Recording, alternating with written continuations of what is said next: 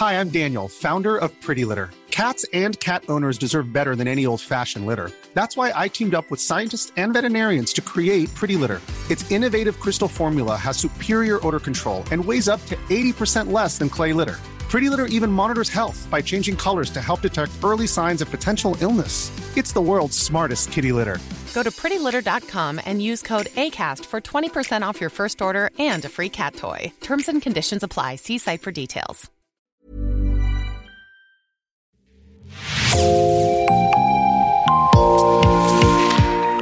Bonjour, c'est Jean Berthelot de l'Agleté de l'équipe Podcasting. Bienvenue dans l'actu dans la poche, le podcast quotidien d'actualité du Grand Sud-Ouest, signé Podcasting. Podcasting, ce sont des entretiens avec des journalistes de la région, mais aussi des séries, des longs reportages et des interviews. L'épisode du jour de l'actu dans la poche vous est présenté par Agathe Ternier.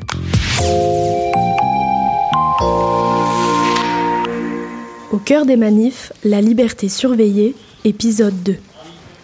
Direction place Péberlan. L'idée c'est de couper Bordeaux par des rues parallèles pour arriver avant la tête de cortège et le chemin qu'on emprunte n'est pas choisi par hasard. Sur la route on croise des forces de l'ordre. Ça dit on regarde un peu les aérios. Faudrait prendre des photos, moi c'est pas. Le film en passant et on passe juste et on essaie de checker s'il y a des aérios ou pas. RIO, référentiel des identités et de l'organisation soit tout bonnement un matricule.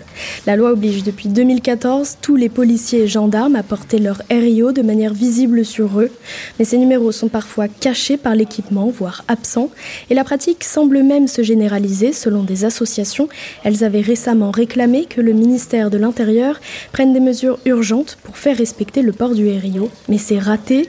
Le référé liberté déposé a été rejeté début avril. Aucune possibilité donc de poursuite en cas de faute avérée d'un agent de l'ordre qui ne portait pas son matricule individuel. La Ligue des droits de l'homme dénonce une impunité et a appelé tous les observateurs à faire des relevés de RIO. Du coup, le RIO, genre, c'est un petit carré comme ça, blanc. Et en général, on le soit là, soit là des fois. Là, l'objectif, c'est de voir s'ils le portent tous. Oui, c'est Ouais. on fait des décomptes précis. Donc à tel endroit, à tel, euh, tel type de, de force de police, il y avait tant de Rio visible. Voilà, que c'est visible parce que des fois ils l'ont, mais il est caché parce qu'il y a tel truc, tel euh, matos qui est dessus, donc euh, ça compte pas. Enfin, le but c'est qu'il euh, qu'on voit. Il y a aussi est-ce que le visage sont masqués ou pas, parce que des fois ils ont les cagoules jusqu'aux yeux. Enfin, donc voilà, là c'est des CRS. Donc là, ils sont en attente, ils ont des casques à bande jaune, donc on voit de loin que ce sont des, CRS, CRS, sachant qu'il y a différentes forces de, de police présentes. Et c'est important pour vous, ça, de savoir qui est qui? Bah, euh, ça permet d'avoir une vision globale de- de- d'un peu le dispositif et aussi de comprendre euh, quelles sont les, les, compagnies, euh, quelles compagnies ils mettent pour quel problème. Et puis aussi, en fait, c'est euh, au bout de quelques années, euh, peut-être qu'on aura aussi une vision de, bah tiens, c'est plutôt quelle, celle compagnie qui fait plus de violence. Euh, Celle-là, ça leur arrive, mais c'est moins euh, systémique et tout. Enfin, c'est vraiment une histoire de, de comprendre quoi. Il y a beaucoup de questions qui sont liées à la formation des forces de l'ordre et donc de par euh, l'origine et la structure, on a des, agents qui sont formés à ces tâches-là ou qui ont été euh, qui ont été affectés. Le, cas très connu en ce moment, c'est les, les les braves, les braves M, où on a des agents qui viennent de corps très différents de la gendarmerie, de la police, euh, et qui n'ont pas été formés et c'est là où euh, bah, des, des, des bavures vont être euh, vont être constatées. Voilà. Gaël sort son téléphone pour filmer, discrètement mais sans s'en cacher. On s'avance tous les trois devant eux, deux groupes de CRS sur une vingtaine de mètres, et résultat, Moi j'ai 5 Rio sur 9. Pas eu beaucoup, hein 5 sur 9 dans le premier groupe, le deuxième groupe je ne l'ai pas compté. Mais déjà à cette distance, ça devient difficile de- d'être très précis. Alors après on s'intéresse aussi au type d'armement. Donc euh, de manière assez simple, il y a des lanceurs de grenades, des lanceurs de grenades multiples, et puis euh, les fameux LBD. Euh, sachant que c'est beaucoup plus difficile de déterminer le type de munitions, puisque finalement ils sont rangés dans des, pochettes. Et là on a l'information qu'après les tirs.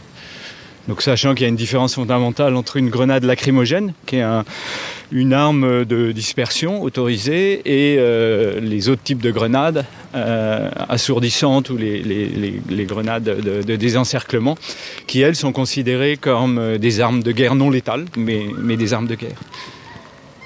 Voilà, donc souvent on a plus le, le, le, le verdict après, euh, après tir en, en récupérant les, les, les, cartouches ou les, ou les fonds de, de, grenades sur la, sur la chaussée. Le type d'arme, le port du RIO, le dispositif mis en place, il va de soi d'observer les pratiques policières pour surveiller les libertés publiques. Mais qu'en est-il des manifestants? On n'est pas là pour observer les manifestants. Les manifestants sont euh, un des éléments du contexte, je veux dire dans leur pratique effectivement, un des éléments du contexte. Et euh, on est amené à, alors pas décrire les manifestants, mais à tenter d'évaluer l'intensité de la réponse par rapport euh, à la menace. Parce que si on veut parler d'usage disproportionné de la force, euh, il faut effectivement apporter des éléments sur le fait que euh, ben les, la, la, menace présentée par les, les, manifestants était de telle nature, de telle intensité, localisée à tel endroit. Donc on n'observe pas les manifestants en tant que tels. C'est de l'ordre du contexte. Tout à fait, oui. Nous y sommes, place Péberlan, où nous attend Jérôme. Ah, L'équipe est au complet. Allez, ça y est, on est trois. La tête de cortège arrive à peine. Tant que c'est encore calme, Gaël en profite pour déposer quelques tracts au point fixe des militants de Révolution permanente. Bah, du coup, garde à vue, contrôle et manif. Ok, parfait. Bah, merci beaucoup. Paquet. Nickel, parfait. Bah, on met ça sur le point fixe. Merci. On a nos petits tracts qui rappellent du coup les droits en garde à vue, en cas de contrôle fouille policière et en manifestation. Et du coup, on les distribue euh, pendant qu'on fait les observations, euh, voilà, quand c'est calme. Et maintenant, euh, même il y a des gens qui viennent nous les demander maintenant. Oui, ça vous arrive d'informer directement les manifestants de vive voix euh, en discussion? Voilà, sur les questions très juridiques de droit, euh, de droit français, euh, en fonction de la, de la situation. Donc de ce côté-là, oui, on, on, fait de la, de, on essaye de faire de la pédagogie et d'informer le, le, plus possible. Donc le cortège est en train de passer euh, au droit de la place Péberlan et de la rue des Frères Bonny à l'angle du tribunal de grande instance. Donc l'idée, évidemment, pour nous, c'est jamais de se trouver entre les forces de l'ordre et les manifestants dans les angles de tir. Donc c'est pour ça que des fois, on, par exemple, là, s'il y a un incident, on prévoit de se retirer par cette ruelle. Euh, voilà, on essaie toujours un petit peu d'anticiper euh, comment on se positionne. Euh. Après, une autre règle de base, c'est que si un seul des observateurs ou des observatrices se sent mal à l'aise au niveau de la sécurité, c'est tout, le, tout le groupe qui se retire et on met fin à l'observation. Voilà. On ne fait jamais de, de, compromis sur le ressenti de chacun de, de sécurité immédiate. Dans l'idéal, vous n'êtes jamais côté manifestant et jamais côté force de l'ordre. Alors, dans l'idéal, euh, il faudrait deux groupes parce que derrière les dispositifs policiers où on voit beaucoup de choses et euh, du côté des manifestants. Voilà. Donc là, en général, quand on n'est qu'un groupe d'observateurs euh, et que la situation est à peu près paisible, on choisit de rester entre les deux en maintenant un, angle de protection en, n'étant pas dans l'axe. Et donc du coup, on est amené à regarder où se positionne, s'il y a des provocations du côté des manifestants. On en tient compte euh, bah, pour pas être de leur côté à ce moment-là, par exemple.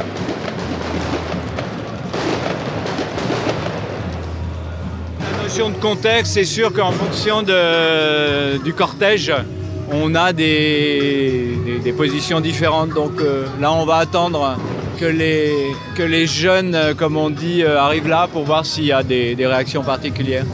Maintenant qu'ils sont passés, même chose que tout à l'heure. On se dirige, euh, on se dirige vers euh, la place Gambetta. Hein. Un autre point de cristallisation entre les forces de l'ordre et les manifestants.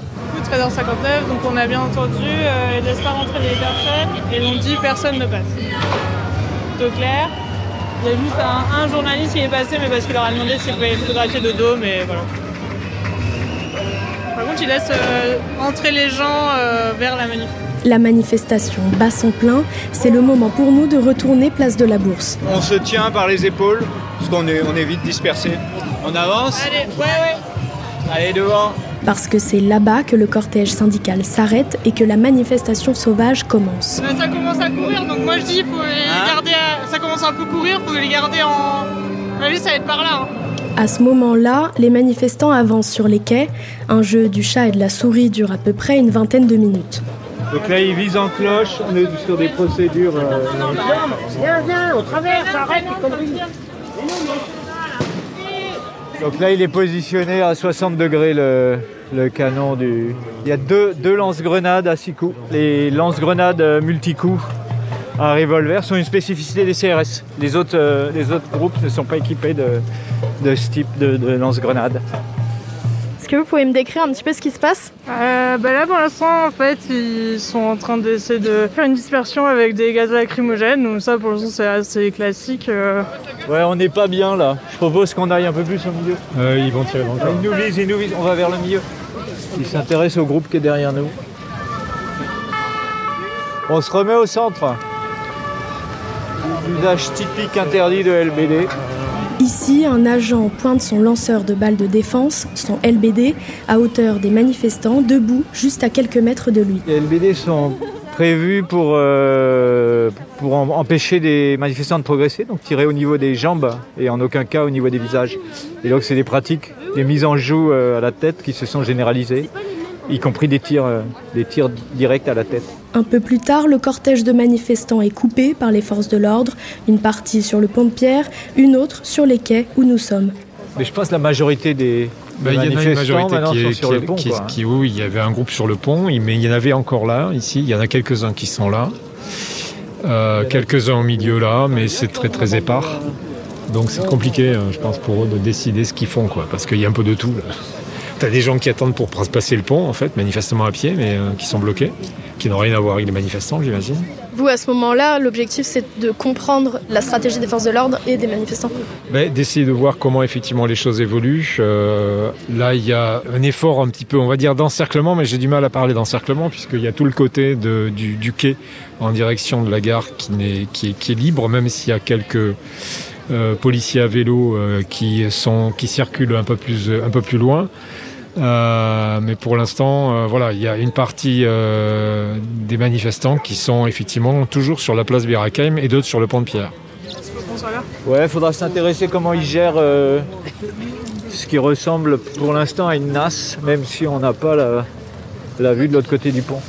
Sur des situations comme ça aussi, où on a par exemple une partie du, cortège qui est sur le pont, il y a toute une analyse des pratiques de NAS policières, dans la mesure où à un moment donné, euh, une population va se retrouver avec l'impossibilité de sortir, et puis éventuellement des gazages ou des, ou des contrôles, ou des contrôles musclés euh, qui ne respectent pas la liberté de circulation, puisque des non-manifestants ne peuvent plus s'échapper d'une NAS. Donc ça, après, c'est des choses, ici, on verra qu'un côté, évidemment, de la situation mais on pourra vérifier s'il euh, y a des contrôles d'identité, s'il y a des fouilles, euh, s'il y a euh, éventuellement des, actions sur, les, sur les, manifestants qui sont, ou non manifestants qui sont pris dans une NAS.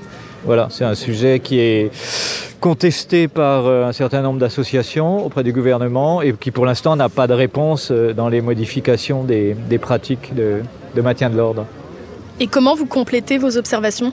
Alors, euh, éventuellement, on croise avec d'autres observations qui sont disponibles, euh, bah, soit fournies par la presse, euh, soit fournies par, des, par divers vidéos. Donc, oui, dans, ce cas-là, on, croise des informations avec des sources extérieures, mais c'est tout ce qu'on fait au niveau de l'observation. 16h07.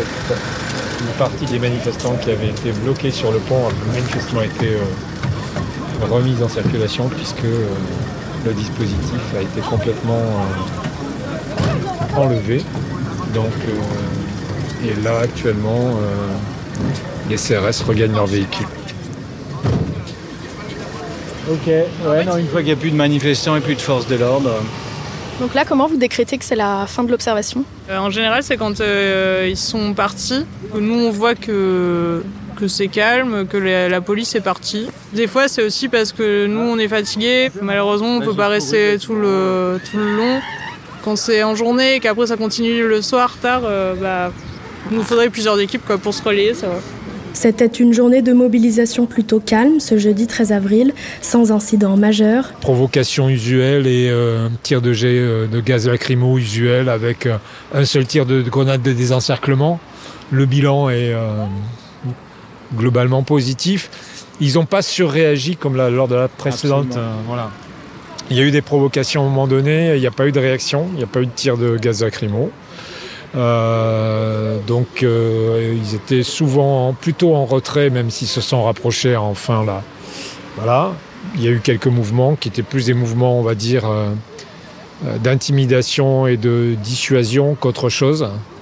Rien, rien de très remarquable, ni de très notable à signaler aujourd'hui. Voilà, moi je vais rejoindre mon vélo. On se retrouve tout à l'heure Ok. Vous venez d'écouter le dernier épisode d'une série consacrée au travail de l'Observatoire girondin des libertés publiques. Merci à Gaël, Jérôme et Eric d'avoir accepté que Podcasting les suive le temps d'une manifestation. Si vous voulez les rejoindre, rendez-vous sur leur site oglp.org. Merci Agathe Ternier, c'est la fin de cet épisode de podcasting, l'actu dans la poche. Merci d'avoir écouté. Réalisation Olivier Duval, rédaction en chef Anne-Charlotte Delange, production Sophie Bougnot, Clara Echari, Myrène Garay-Coechea, Agathe Ternier, Inès Chiari, Raphaël Larder, Raphaël Orenbuch et Marion Ruot. Coordination éditoriale et programmation musicale Gabriel Taïeb, iconographie Magali Marico. Retrouvez-nous chaque jour à 16h30 sur toutes les plateformes d'écoute. Podcasting, c'est l'actu dans la poche.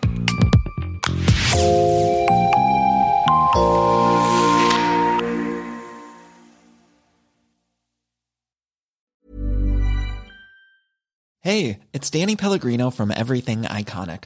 Ready to upgrade your style game without blowing your budget? Check out Quince. They've got all the good stuff shirts and polos, activewear, and fine leather goods, all at 50 to 80% less than other high end brands. And the best part? They're all about safe, ethical, and responsible manufacturing. Get that luxury vibe without the luxury price tag. Hit up quince.com slash upgrade for free shipping and 365 day returns on your next order. That's quince.com slash upgrade.